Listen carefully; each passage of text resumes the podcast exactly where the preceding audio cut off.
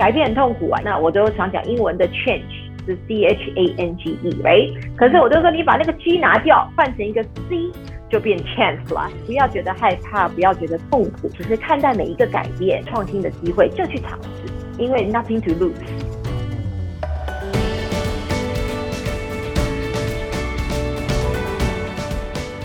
大家好，欢迎来到请听哈佛管理学每个礼拜五的人物面对面专访时间哈。如果你是我们的忠实听众的话，你就知道说每个礼拜五呢都是我们流量最高啊，听的人最多的一集哈。为什么？因为我们每一个礼拜有一个主题，到礼拜五呢，我们就邀请一个重量级的贵宾来接受我们的访谈哈。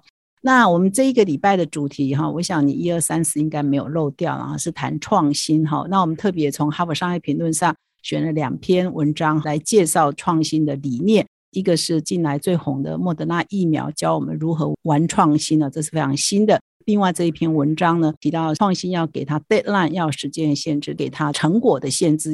现在连台积电呢，啊，都跟我们合作，他们也在推这篇文章给他们内部的企业哈。那我们今天呢，就是在收尾这个创新到底怎么做呢？收尾的这一期呢，我们特别邀请到我们电通传播集团的执行长 Jennifer，执行长唐新慧 Jennifer 来跟我们做分享。Jennifer 呢，应该是在台湾这个广告行销圈非常有名哈。那她非常年轻呢，就当到了台湾前几大外商广告公司的总经理哈。以前呢，她爸爸都说，人家介绍我都说新慧是我的女儿，唐爸爸的女儿。现在会说唐爸爸是新慧的爸爸哈，所以你就知道这整个这整个这个。妇女的这个成就哈是呃爸爸是以女儿为荣哈。那么 Jennifer 除了事业上很成功之外，她事实上也是畅销书作者哈。她第一本书在二零一二年出版，叫做《以上皆是》。那么今年呢，她又出了第二本书，叫做《人生有所谓，决断无所谓》哈。那目前呢，都进入了畅销书的排行榜也非常推荐给各位听众哈，可以去呃购买来阅读哈。那么这两本书都是分享人生怎么做决策，尤其是作为一个女性，你怎么在家庭跟事业之间，也可以追求你的平衡，什么都不需要牺牲。哈，那这一方面的智慧，怎么做决断的智慧，我想那个 Jennifer 做了很好的分享，也是一个很好的 role model 哈。我就不要再讲太多了，因为大家都一定迫不及待要听 Jennifer 来跟我们做分享哈。那今天主要邀请 Jennifer 是说。我们一般想创新啊、创意啊，一定就是广告公司哈、媒体行销公司哈，就是你没有这个这个元素，你大概很难活下来哈。所以，我们就是要请请教 Jennifer 是怎么看创新创意，以及他所带领的或者他服务过的这个广告公司或行销公司是怎么样培养创新跟创意的哈。那我们先邀请 Jennifer 来跟听众打个招呼，Jennifer。嗨，大家好，我是 Jennifer，今天很开心来到这边，谢谢这个社长、执行长的这个邀请哈，希望今天的分享能够带来一些启发，然后我们也都互相学习。好，那我首先呢要来请教 Jennifer 说，虽然呢你并不是。art 啊，或 creative 出身嘛，你是从 A E 哈做业务出身，但是因为你都是在这个体系，所谓的最强调创新创意的这样的一个广告公司哈，你对创新的定义，你有些什么个人的体验跟观察，或者你怎么激励你的团队的创新？我们首先是从这里来请教起。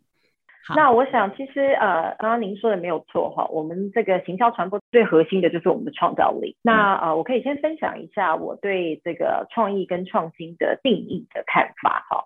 其实，在我们这个产业里面，其实我们大家可以看得到，创意其实是我们这个这个产业在贩卖的这个 solution 嘛啊。那可是我我的认为是创意之后，其实会有创造。那有了创造之后，才会有创新啊。那我觉得创意，我很简单的分享，其实创意、创造跟创新这三者之间都有一个共通的一个因子，其实就是要超越这个界限，然后你可以重新定义事物跟事物之间的关联。那我常常都讲说，创意是什么？其实创意是把原本两个不太相关的东西找到关节点，结合在一起，而创造出新的产出哦。那用最直白也最简单的一个例子，我常常分享的，其实就是。以前我们小时候吃的粉圆，对不对？吃刨冰时候的吃的粉圆，哎，结合了以前也常常这个喝的奶茶，粉圆跟奶茶结合，就是现在世界都很流行的珍珠奶茶。其实这就是创意，OK？本来不在一起的东西，把它放在一起，然后创造出一个新的生命、新的产出、新的意义、新的价值，它可以就是创意哦。那创意在发展的一开始，其实就是要对这个事物有某种的洞察。那你想到这个新的可能，再把这个新的可能组合成新的事物，再赋予它这个价值跟生命的时候，我觉得就是创意的发生。在创意这个领域里面呢，我想说这个好奇心、想象力、对人性的洞察，跟对品牌的了解跟观点是非常重要的。在我们这个行业里面，其实我们就是天天都在做这件事。所以啊，我常常就会分享说。客户比我们了解他的产业，但是我们比客户了解消费者的洞察，然后再加上我们是有纪律跟有专业的去寻找这个新的可能性。那创造这个是创意跟这创新中间，我觉得也很重要的一个呃重要的关键哦。其实我认为创造就是把发想出来的 idea make it happen。OK，你光有创意，但是你没有办法执行，那我觉得。啊，创新是不可能发生，然后好的创意也不会对人们产生意义跟影响。这样，我觉得这个其实是我对创意跟创新的一个定义跟看法。那另外就是创新呢，就我的看法是，其实它相比较这个创意跟创造，它的层次、困难度跟发生的频率会差非常非常的多。那我对这个创新呢，其实。的举例，像比如说啊，很久很久以前没有飞机到有飞机，然后你看十几年前从没有智慧型手机到有智慧型手机，那我觉得这种的呃创新，我觉得是非常难得的。真的就像您刚刚一开始说的，其实创新是需要真的有很长的一个 effort，很大的一个 effort 才能够做出来的。那我自己对创新的看法是，其实创新需要有很强力的冲击跟摧毁。才有可能创造出我刚刚讲的前所未见的事物，OK？所以 That's why 它非常非常的困难。那我觉得在创新的过程，我的看法是，嗯，它必须跟很多未知，还有就是我刚刚谈摧毁自己过去熟悉或喜欢或甚或热爱的想法跟习惯跟事物去做这个冲击哦。那有了这个，才有可能有新的体悟跟想象。那在这个创新的过程里面。你得要不断的假设，然后不断的学习突破，因为你会碰到非常非常多的这个困难，然后不断的改造，不断的优化，才能够持续找到那个成功的方法，才能够见证到成功的结果啊！我们其实在这个业界谈哈创新，其实好像很难很困难，但是在我们业界的一个 effect 是创新第一件要做的事情，最重要的一件事情就是你不要复制过去，不要复制，你才有可能创新哦。那另外一个观点是，呃，我认为创新必须是要有意义跟价值。我们不是为了改变而改变，我们也不是为了创新而创新。这个价值跟意义呢，在我的看法是，其实所有的创新都是希望让人类可以过得更好，对这个世界的未来可以更好。那我觉得这个其实是我对这个创新的一些看法。这样，嗯，非常谢谢 Jennifer 的分享哈，就是先从创意可能有点子而已嘛哈。要把它做出来，就到创造，用珍珠加奶茶就变真奶这样子，那把它做出来，然后还可以大量复制，然后卖到不止台湾哦，全世界都可以喝得到真奶，真的是台湾 消费品的奇迹啊！创新更难要摧毁，就所谓的破坏式创新这些。Jennifer 这样讲就蛮符合，我们是介绍它是一个演化，像大自然的演化，不断的假设。然后就是压力测试，然后验证，然后可能再进入一个新的阶段。或许假设是错误的，或许假设要修改啊，然后就慢慢进入个新的，所以是蛮呼应的哈。不过如果不知道 Jennifer 服务这样二十出头年这样的经验，如果要你谈你看到的什么创新的成功范例，你会举什么？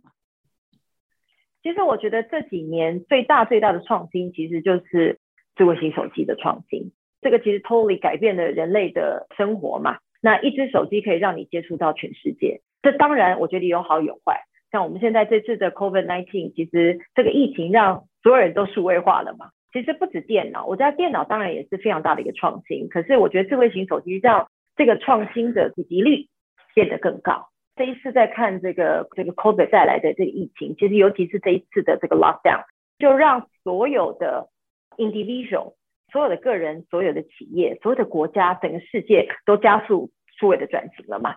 那我觉得，你看一个小小的一只智慧型手机，它其实可以带给人类这么大的变化。它其实是一个手掌上的电脑嘛，嗯，对吧？这种创新才会真的对社会对人类带来很大的影响力。嗯，所以如果呼应你刚刚提到说，哎，呃，创新要有一个很彻底的摧毁，那 COVID nineteen 就摧毁了我们人与人接触的可能，所以你就要想办法活下来，就会有新一波的创新。是是是，没错。那我再来请教 Jennifer 另外一个问题，就是我印象中的很多广告人呢，他就会生活比较没有纪律啊，可能三更半夜不睡觉，白天都在睡觉，或者是上班时间都很不固定哈。所以我们会认为说，创意他要去寻找灵感哈，是不是创意真的是偶然的，还是说你觉得创意是可以有演化的，它是有一个逻辑可以循的？你怎么看？我我觉得每一个人的创意都是可以自由发挥，但是我们这个行业的创意是有纪律的。好，就像我常常就讲说，呃，每一个人都有创意啊。我觉得我最有创意，我自己印象中我听到故事最有创意的其实是我的爷爷。他们那个年代呢，就是没有玩具，因为他们的物资没有这么的充裕嘛。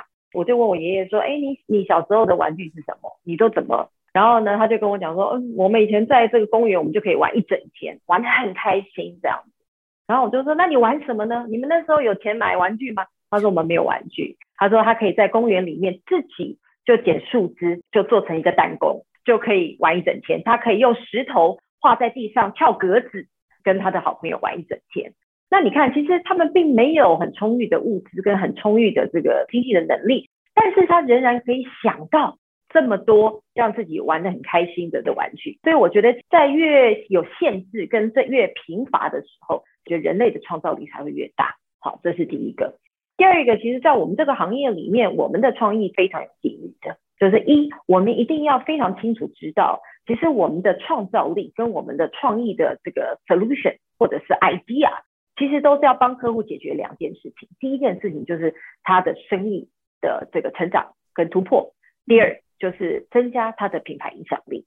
那因为它是一个有纪律的一个 process，所以啊，创意它就不能漫无目的的发想。所以一，我们必须要能够达成这个任务，达成这个客户的这个 business 跟呃生意跟品牌的这个目的。第二是，其实我们在前端其实是有策略的规划，所以当有策略的指引这个方向，那创意其实从那个地方接棒，才会是能够实际上达成客户真正需要达成的一个商业的目标。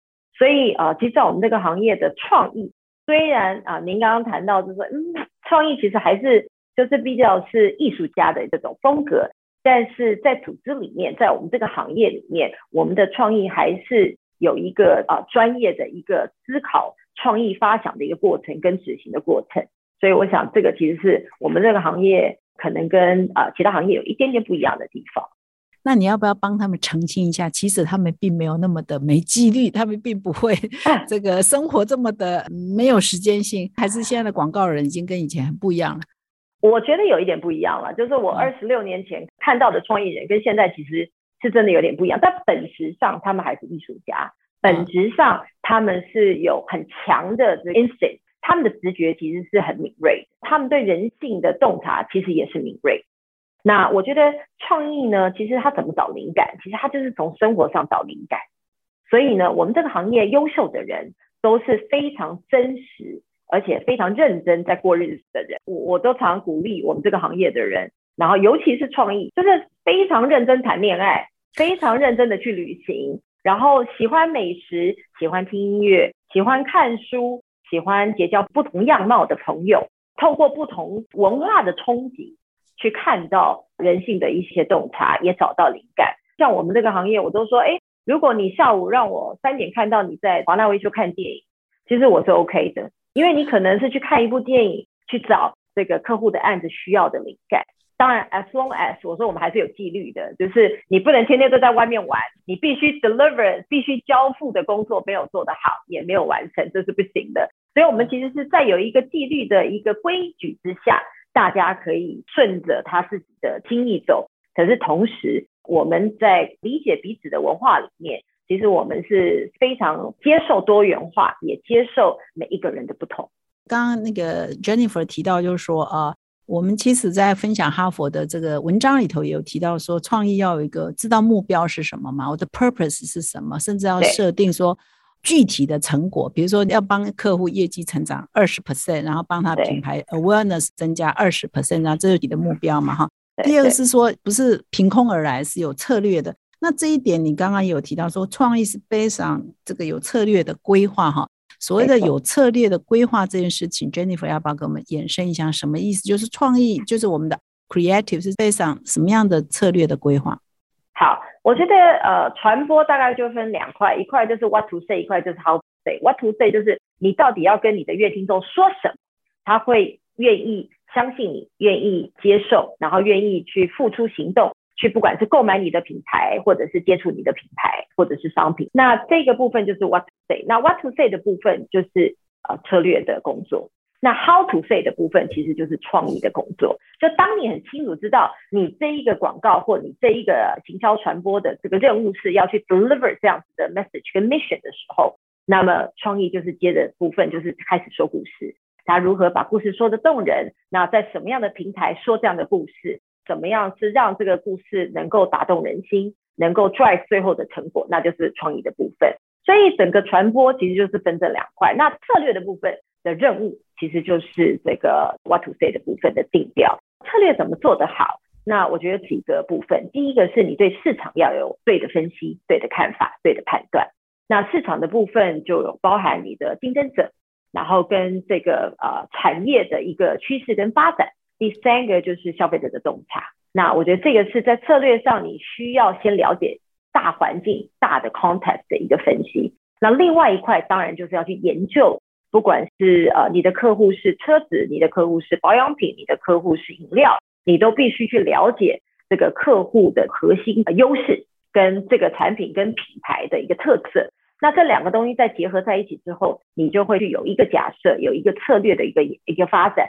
这样创意人员会知道说，我们如果要达成这个商业目的，我们必须要做这样子的一个路径，要做这样子的一个选择，让主讯息，让我们的目标消费群，让我们的这个定位，让我们 offer 出来的这个 benefit 是会成功的。那我想这个在前面策略的部分，简单讲，其实就是我要达成这个目的，我如何做到？我该说什么样的话？我该下什么样的一个主讯息？然后可以让消费者很清楚的可以知道，嗯，所以前端就要收集很多的洞察，然后消费者洞察在那一端是非常重要的。对市场的研究跟消费者洞察，还有就是客户品牌本身的优势跟产品的核心竞争力，嗯，那这些东西除了分析之外，你要能够结合在一起，然后去想到一个能够成功的一个主要策略。嗯，那时间的限制会不会是一个很关键？就是永远都会有 deadline。Right, right。我们的创意不是艺术，艺术。就伟大的这个艺术家，他可能画一部伟大的剧作，可能是花了他一辈子。但是我们这个行销传播这个行业，广告这个产业，其实是呃商业的艺术。的我们的艺术是为了要让客户可以让他的生意做得更好，品牌做得更伟大，所以一定会有时间的限制。那多半客户的行销传播的活动，大概就分两种，一种是品牌的活动，另外一种可能是产品跟促销的活动。那尤其是产品跟促销的活动，它更有时间的限制。就是这个其实是一个行销策略的纪律，什么时候该上新品，它一定有一个道理。它不是产品做出来之后它就要上，有研究过在什么样的时间点上这样子的产品，市场接受度最高，消费者的接受度最高，那对它的行销效益能够最高。所以我们这个产业的 deadline 其实是非常重要的。我们的团队在 deadline 上面的这个纪律也是挺严谨的，然后客户的要求当然是很高的。那你也是很重要的领导人，有时候自己也是需要创意啊，有一些创新的思维。那你有没有呃激励自己，或者是自己如果碰到一些瓶颈或想不清楚，或觉得也需要一些灵感，或者也需要一些创新的思维的时候，你是怎么做的？你个人？嗯，因为我在这个行业已经二十几年了，我觉得第一个。其实我一定保持很强的好奇心，因为没有好奇，你不想知道新的东西，或你不想要知道演了未知的东西，其实你不可能有创意，也不可能创新。好，这是第一个，就是保持很高度的好奇心。所以我很爱问问题。像伊荣，我现在是集团的 CEO，可是我的团队在跟我开会的时候，大家都会觉得不可思议，就是 Jennifer，你怎么可以问这么多问题？呃，不只是为了创意，我觉得专业也一样。当你知道越多，其实你就越专业。那当你似懂非懂，其实，在 leader 的位置上也非常危险，因为你会做错判断。所以啊，第一个就是我对我自己的要求是，我要保持很强的好奇心。第二个其实就是学习力。以前像我父亲就常常跟我讲说啊，人就是要活到老学到老。以前就听觉得嗯好像有道理，在我这个行业里面，真的就是活到老学到老。因为我们的行业其实就是贩卖创造力的，所以我们没有任何东西可以复制，就是不能重复。所以我们这个行业是每天都在摧毁昨天想的 idea。但有了一个很棒的 idea，下一秒钟你就要想新的 idea 了。那所以 that's why 你需要有很高度的学习力。那这是第二个，呃，我也很鼓励我自己，as 一个啊行销传播这个行业的专业经理人。然后另外一个其实也是啊 as a leader，as a 有领导人，其实我觉得学习力是非常非常重要，尤其现在。数位破坏了这个世界，然后疫情 COVID 也加速了所有事情的转型，觉得学习力更是重要。现在所有的决策没有足够的 knowledge 知识，其实你在做很多判断是非常风险的。那第三个就是我刚刚谈到，就是我也不断的体验人生，接触新事物啦，这些对我我还蛮呃 enjoy，我是蛮享受在这个其中的。嗯。那另外一块其实就是有纪律的思考跟验证，就像刚刚您讲的，其实创新就是你要不断对未来有个假设，那这个假设的过程里面，你是需要有纪律跟专业的思考跟验证的。然后呃，as a leader 啊，其实我们在带领这个组织的创新的时候，其实我们就要把你的想象，然后你的假设，然后有条理的去把它论述出来。不管是新的想法也好，还是愿景也好，其实这个东西，我觉得在 leader 上面，其实我都会要求我自己，就是你必须能够论述的很清晰，然后能够分享给你的团队，让你的团队可以同时跟你有一样的视觉的想象跟呃意识的呃理解，那这样大家才会跟你在同一条船上去做出真正创新的事情。我也告诉我自己说，创新不可能是一个人。啊，make it happen 创新一定是要有一群人跟一个组织来去做出来的，所以我觉得这是另外一在创新的这个呃要求上面，或有创意的这个要求上面，其实我自己会呃提醒，然后再来另外一个就是，当我一旦有一足够的信心的时候，其实我会大胆投的。那因为创新的事物其实是你必须投资，它不可能是用原本的资源跟原来的这个做法来去做出来的，所以我觉得啊，大胆的投资，我觉得也觉得蛮重要。我自己提醒我自己的。最后，其实我是蛮相信集体智慧的一个人。我觉得其实呃，跟就像我刚刚讲的，创新不会一个人造成，所以能够辨别、辨识对的人跟有热情的人一起去创造，那就比较容易不怕困难，坚持到底可以成功这样。最后一个就是在创新的过程一定非常痛苦，因为很多时候你如果创新的东西越大，越越困难，时间就越久。好，所以有另外一个 tip，其实是我常常分享给我身边的人是，创新的过程里面你要创造小的 small win，小的成就，这样大家在这个过程里面可以持续的被鼓舞，在这个过程里面你才能够真正有影响力的去提醒你的团队。要注目那个我们想创新的目的，然后才会持续前进。那当然，我觉得创造 small wins 或者是一些小成就的过程里面，其实也要懂得分享跟 hero。我觉得做这个 internal marketing 跟这个 hero，我觉得是很重要的。不能是哎，这个成功只有自己知道，或小小的一个团队知道，要让所有的团队知道，那让大家有足够的信心，一直不断的在这个过程里面学习。突破、优化，然后到成功，这是我对我自己一个提醒吧，也是我的习惯。哇，非常谢谢这个 Jennifer 大公开哈，大公开自己怎么 做创新啊、创意的这个心法哈。刚刚讲的这些，我有一个问题问说，所谓的大胆投资，你是讲说是个人层次还是公司层次都一样？都一样。我觉得投资不见得是钱，我觉得投资可以是你的的时间，投资可以是你的金钱，我觉得这些都是投资。我觉得只要你认为啊这个事情其实是有意义的，而且你相信它是有高的机会成功，投资这件事情其实就是你愿不愿意投资你的资源，然后当然如果你是一个企业领导者，你愿不愿意投资这个啊企业的资源去做这个创新的事情？嗯，那刚刚 Jennifer 你分享了一些个人的一些心法或做法哈，那你在激励说，哎，我整个这个电通的行销集团的。组织或者同仁也都是一个创新型的人才，创新型的组织，你有一些什么做法？对，我觉得创新哈有一个呃，我的经验是，其实创新一定要先 top down，一定要从资深的团队领导团队先开始。我我都用很简单的比喻，大家都会比较清楚。其实一个家里面哈，最创新一定是谁？一定是孩子，不会是那个爸爸妈妈或爷爷奶奶。为什么？因为小孩没有包袱嘛，他就是觉得什么事情都可能。可是大人就会觉得说，哦，这个有这个限制，这个有这个风险，这个有什么，这个有什么，就把很多创意或创新的 idea 给杀掉了。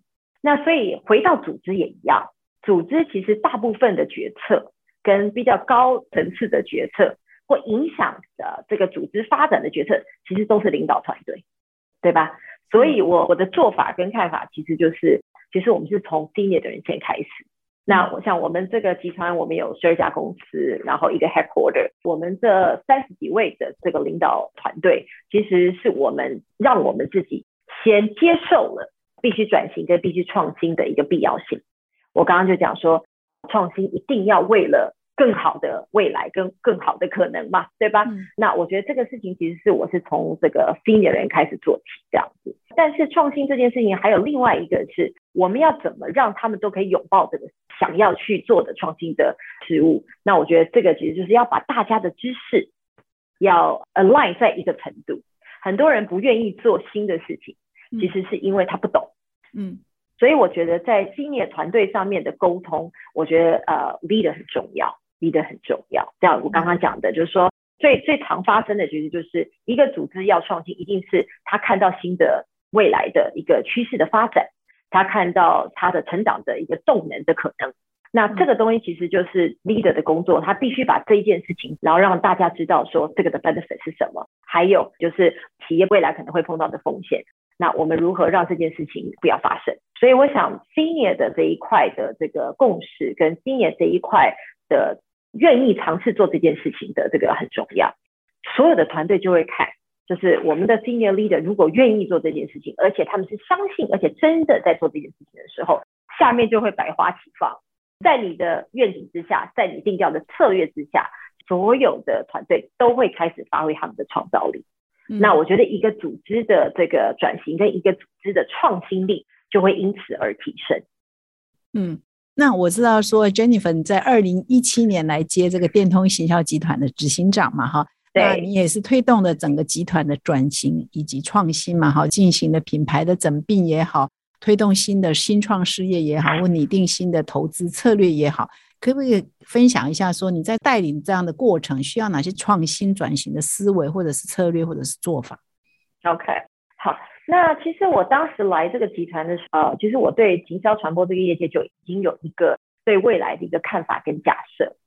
过去这十几二十年，其实，在行销传播这个行业，尤其是代理商这个行业哦，大家就是各自做各自的嘛，就是媒体做媒体的，广告做广告的，数位做数位的，看起来好像是术业有专攻，但事实上，行销传播这个产业的未来肯定没有办法只靠。一个单一的媒体，一个单一的广告，一个单一的 content，一个单一的 digital marketing 就可以成就客户真正在生意上跟品牌上的一个成长。That's why 我们我来到这个集团之后，我们做的第一件事情就是把集团整合。那我们当然非常幸运，是这个集团里面有非常足够的在教传播这个产业里面需要要有的 know how 跟专业，所以我们就把这个数据跟数位，还有在啊广告。在媒体、甚或在娱乐行销跟我们最后的这个执行的这一块的这个能力，全部整合在一个平台里面，这十二家公司就变成是 One d 组这样。那我想这是第一个，我觉得在业界整个集团能够做这样子一个很好的开始。那在这个过程里面，大家也会怀疑说，哎，那我为什么要做这件事情？我以前做广告也做得很好啊，我以前做媒体也做得很好啊，我以前做数位行销也做得很好啊。OK。那在这个过程里面，就是必须要让团队知道说，如果单一锁在自己的 domain know 里面，其实客户的这个生意是不会被你帮助到，因为你不知道的广告放在数位平台上面，放在媒体平台上面，它到底产生了什么效益。然后另外，比如说媒体的这个平台也一样，你有再多的这个媒体的预算，当它没有办法做出成效的时候，其实你就会知道，其实有可能是你的内容出错。媒体的这个行业呃已经走到做程序化购买，走到 performance marketing 了，所有的媒体的投放都已经要有具体的 ROI 了。OK，那当这些东西如果只是还是锁在媒体媒体的时候，其实你是没有办法真的达到客户要的那个大成效。所以我都跟我的团队都是说，我们过去做广告，过去做媒体，过去做 content，过去做 digital marketing，其实看到都是小成效。可是当我们整合在一起的时候，我们才有可能帮客户做出大成效。那那个大成效是客户要的。那所以我觉得这是第一阶段，就是说如何看待这个产业的未来。所以你会做出了一个整合的这个为。那我觉得这是这是第一个。那第二个其实呃大家合作就必须有一些创新的做法啦。因为过去我们是十二家公司，那你如何透过一个整合的一个 service model，让大家可以不是为了自己的利益，不是为了自己的这个专业的 know how，而是为了跟客户的品牌的 interest 来去做服务。那我觉得这个其实也是另外一个我们在整个集团里面，我们就做了一个打开品牌跟品牌之间的一个整合性的一个客户服务的一个一作业模式。这样，那我想这是第二个我们在这个集团里面做的这个部分。这样，当然你要不断的 inspire，就是启发鼓励大家。所以我常常用一个字跟大家分享说，哎，你看改变很痛苦，英文的 change 是 C H A N G E，把那个 G 拿掉，换成一个 C。就变 chance 了。那我说这不是很有趣吗？不要觉得害怕，不要觉得痛苦，看待每一个创新的机会，只要它是有道理的，只要你知道可能把你带到更好的地方，其实就去尝试，因为 nothing to lose。嗯嗯，一个很重要的元素就是整合哈。过去大家各做各的，光改变一个习惯哈，很多人就接受不了，就是改变是很多人接受不了，对不对？对。所以你必须有一些启发性的沟通，让他们知道改变带来的好处，还有改变本质上其实是会有好的价值的。所以我就用 change 跟 chance 来跟大家讲说，你看改改一个字，其实就有这么大的可能，这样。那我们集团其实经历了三个阶段，第一个阶段就是呃二零一七年的时候做的整合，那啊后来的两年呢，我们做了就是合作。那其实整合之后，不代表大家就会合作啊。所以合作的过程里面，其实我都跟团队分享说，我们现在知道我们为什么要整合，我们为什么要合作。但是合作的这个过程里面，我们在集团设计了很多的 how 啊，就是如何合作。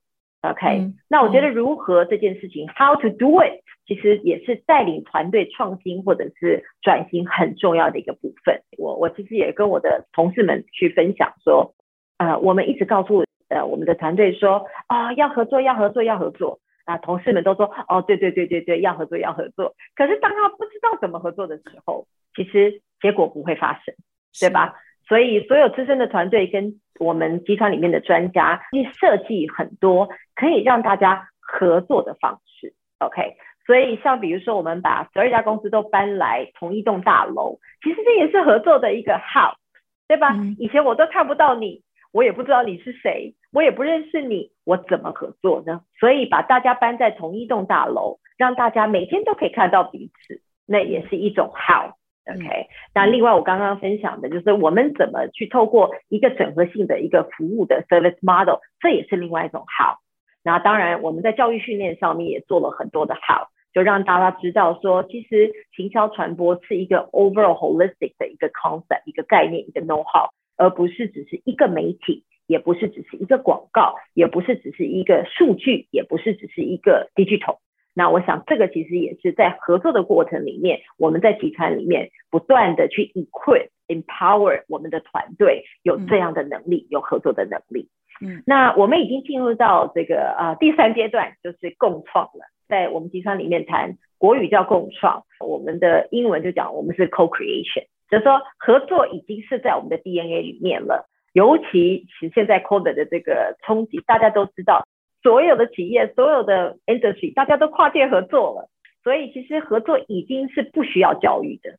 那当有人在现在这个年代还认为说我不需要跟别人合作啊，那我想这个我我我常常就是开玩笑说，那这个人就可能啊未来可能要等着被机器人取代了。共创这个部分呢，其实呃，我对共创的定义其实就是呃，我们有不同的技能、不同的专业啊，我们甚或可以有不同的文化。OK，好，那我觉得 internally 就是对内跟 externally 跟外面的合作的 partner，我觉得都是一样。那共创是什么？我们有不同的技能、不同的 know how、不同的这个 expertise，但是我们合在一起的时候，我们会想出一个新的 solution、新的可能性、新的 service model、新的 business model。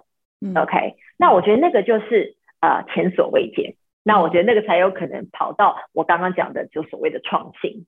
我可以问一个问题吗？就说这样子过程里头，我不知道是不是曾经有过什么案子或者什么样的想要做的事情，是不是有过失败的经验？那怎么面对失败？Yeah，那我们在共创的过程，像比如说我们集团有做一个呃我们的智能中心。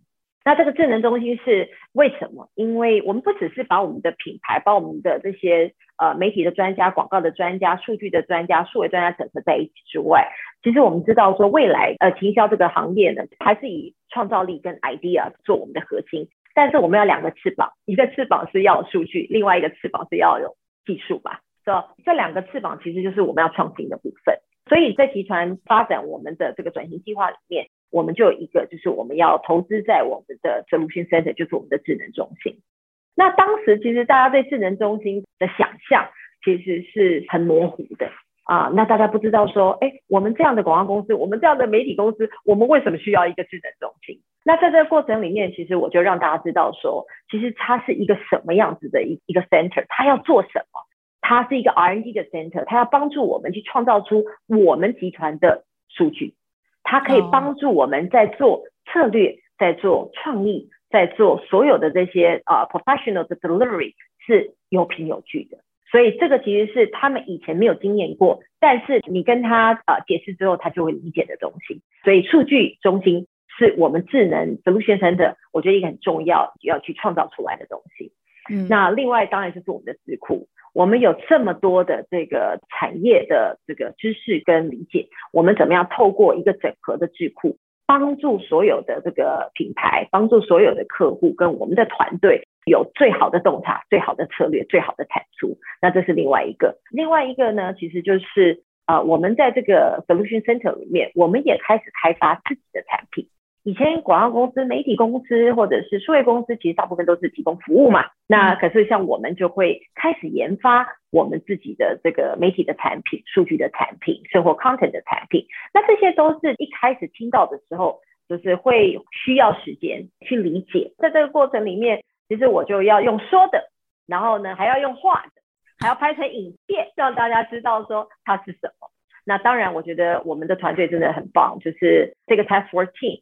其实后来就把它论述的很清楚，所以让所有的 leader 先买单，然后最后在这个架构这个 solution center 的过程里面，呃，其实我们也 invite 了很多 power use 这个智能中心里面的东西，其实还是我们前线的不管业务创意或者是我们做计划的同事们要用嘛。那他们在这个过程里面也 involve 了他们，听他们的意见，因为 at the end 这些东西是他们要用或他们要贩卖的。那所以这个过程里面的互动，其实也是一个我们在过程里面。本来认为会是很大的挑战，但后来发现，其实这个挑战只不过是大家要把知识对等，然后要把知识对齐，然后另外一个其实反而是更好，是他们其实给了我们非常非常多我们在 R&D 上面，在研究上面，整个在发展过程里面很好很好的 input，所以当我们真的做出来的时候，其实大家就会觉得非常实用。是，那所以这个应该不叫失败经验，应该是说啊，你做一些前所未做的事，面临到一些阻力。第一年、第二年都失败啊，因为没有人要买单啊。你的 proposal 大家不买单，其实就是失败了，而不是做出来之后，然后呃可能失败了才叫失败。所以我觉得呃一开始想做这件事情，因为大家的不理解，资源不愿意投入，其实就已经是失败了。但是我觉得很幸运的是，我们做这件事情是对我们的组织是有帮助的，而且是对客户的生意跟对客户是有帮助的。失败的过程里面，不断不断的去学习、倾听，然后不断的优化。其实也是这三年，我们才是积极的把它做出来了。这个算三个单位吗？一个是智库，一个是智能中心，一个是 solution。它是同一个单位，它是同一个单位，但是呢，呃，他们有主要的方选。那它有刚刚讲智库的方选，它有数据。平台建设的方选，它有工具的方选，我们还有这研发很多不同的工具，让现在所有的这个做传播跟行销其实是是有纪律的，好，然后是可以 world class，再来就是我们研发产品的的单位这样子。然后他们呃也会产出 solution，所以像比如说在这个 solution center 里面，我们也做了一个智能的工作平台。所以像我们现在这个所有公司里面的同事，我们开始就是透过一个平台，可以找到你需要找到的资料，找到你需要找到的洞察，然后有纪律的去做你的计划，有纪律做你的服务的产出，然后有纪律的去做你的报表。那这些东西都是已经是在智能平台上面，其实是有有 dashboard 也好啦。有这个 automation 也好啦，有这个很清楚的 navigation 可以让你去找到你需要找到的这些洞察也好，我觉得这些其实就是 solution center 里面做出来的。所以它真正 launch 就是多久以前？真正 launch 是今年，对对。所以就是帮你们装上了翅膀。那我们这个访问呢，真的很顺畅，也很精彩，所以不知不觉已经过了。快要五十分钟哈，我再问一个问题，然后我们就做个总结，就是说回到你今年出版的这本书叫《人生有所谓》哈，这个决断无所谓哈，这个重要的抉择其实都面临到要改变嘛哈，那这改变又跟创新有关，所以我这样连会不会太牵强？就是说你的个人的人生或你这本书有没有提到一些改变啊、决策跟创新之间的关系哈？要不要分享一下？有吗？我对创新的这个定义其实是。很高的啦，所以我我自己没有认为我在人生当中有太伟大的创新的这种可以可以拿出来分享的哦。但是我觉得决断力跟决策肯定会带来改变，这个是非常直接的。那其实我出这本书谈的决断力，其实也不是只是在讲决定嘛。我其实给了决断力一个新的定义，就是强的决断力。第一个，你要知道你为何而战嘛，你要知道你内心的渴望嘛，这是第一个。这本书其实我鼓励大家是做。自我的探索，而不是只是在说你要勇敢的做决定，要勇敢的做决定。这种书可能很多很多都有，所以我谈的决断力其实是第一个，你要知道你自己心之向往，你的内心的渴望。那第二个其实是你要有做决策的智慧跟勇气。那我们刚刚谈了很多勇气，其实智慧就是我刚刚谈的，你要有好奇心，你要学习力，你要知道如何去辨别什么是对，什么是错。所以我觉得这个是第二个，第三个是。我觉得有决断力的人其实是能够承担后果，然后他有这个承担后果的实力。四个是，其实刚刚谈到创新的过程里面，是不是会常常碰到呃失败？那我觉得第四个是啊，我在这个决断力的定义里面，是你必须有从失败中学习的能力。OK，所以你会不断的优化自己。第五个是，不论人生发生什么事情，不论你做了什么决定，其实你都要能够有继续好好活下去的意志力。所以这是我对这本书这个主题决断力的一个 formula，是一个新的定义。这样，那我想其实为什么讲决断力的原因，是因为呃，我认为人生哈，这个能够往左转跟往右转，往好跟往不好，我觉得最重要一个人的能力其实就是决断力。好，那当你判断跟决定的能力对，其实你就容易知道如何创造出你想要的人生。那我想。决断力这个，如果一定要牵连到这个创新，这个其实也是一样的。你决定你你要如何看待什么东西，你要你要投资下去做创新，不管小到一个小 idea，大到一个组织的改造跟创新，那我觉得那个其实也是需要很强的一个决断力。那我觉得这个决断力就是你判断跟决定的能力嘛。嗯啊，那我想这个可能是我在您刚刚提到这个题目上我的小小的一个分享。是，所以不管是个人的人生还是公司的工作，哈，其实都还是需要决断力，哈。那但是它不一定完全跟创新有关，但是这个是很根本的，哈。那我们不知不觉呢，今天的访问要进入尾声，哈。最后呢，有关于今天的整个的主题，我不知道 Jennifer 还有没有最后有什么重点要补充一下？嗯，就是鼓励大家，创新可能很难。但是我们可以 start from 这个好奇心，start from 这个 creativity，就是就是每天都保持这个很高的好奇心啊，然后呢，可以不断不断的发挥自己的创造力，因为创造力是每个人都有的，新的想法、新的点子、新的创造力，我觉得人生就会过得就是更有趣，我觉得创新的可能才会发生。嗯。就像我们这个《哈佛商业评论》的文章上也有提到，一直在强调一个，就是创新不要设限。然后，虽然你可能要 timetable 的限制、deadline 的限制，或者是说你的 budget 的限制也好，或成果的限制，但是你一开始可以做很多的想象，然后再去验证嘛。而这个想象可能一开始别人听像疯子一样，或者是觉得不可思议哈。或者是不可行，或者是我不知道刚刚你提到这个你们的的这个智库哈，你算不算哈？就一开始怎么可能我广告公司要做这个哈？一开始可能大家觉得不可思议，但是你就是 follow 验证，然后沟通，那到最后做出来就就变成公司一个很大的一个力量嘛，装上了翅膀可以往前飞哈，都是印证，都是同样的道理哈。最后呢，谢谢 Jennifer 唐新会啊，电通营销传播集团的执行长。来到我们的节目哈，那再一次感谢 Jennifer 到我们的节目，谢谢，谢谢您，谢谢大家，谢谢。那么以上呢，就是啊，这整个礼拜的从礼拜一到礼拜五有关于这个创新的主题的最后的人物面对面的单元哈。那我希望呃各位听众对我们精心制作这一整个礼拜的主题，还有刚刚这个唐新会执行长的专访呢，对这内容对你们是有帮助有启发哈。最后呢，还是提醒各位听众，如果你喜欢我们的节目，请你现在就订阅，并且到说明栏看更多的管理观点。感谢你的收听，我们下个礼拜再相会，谢谢。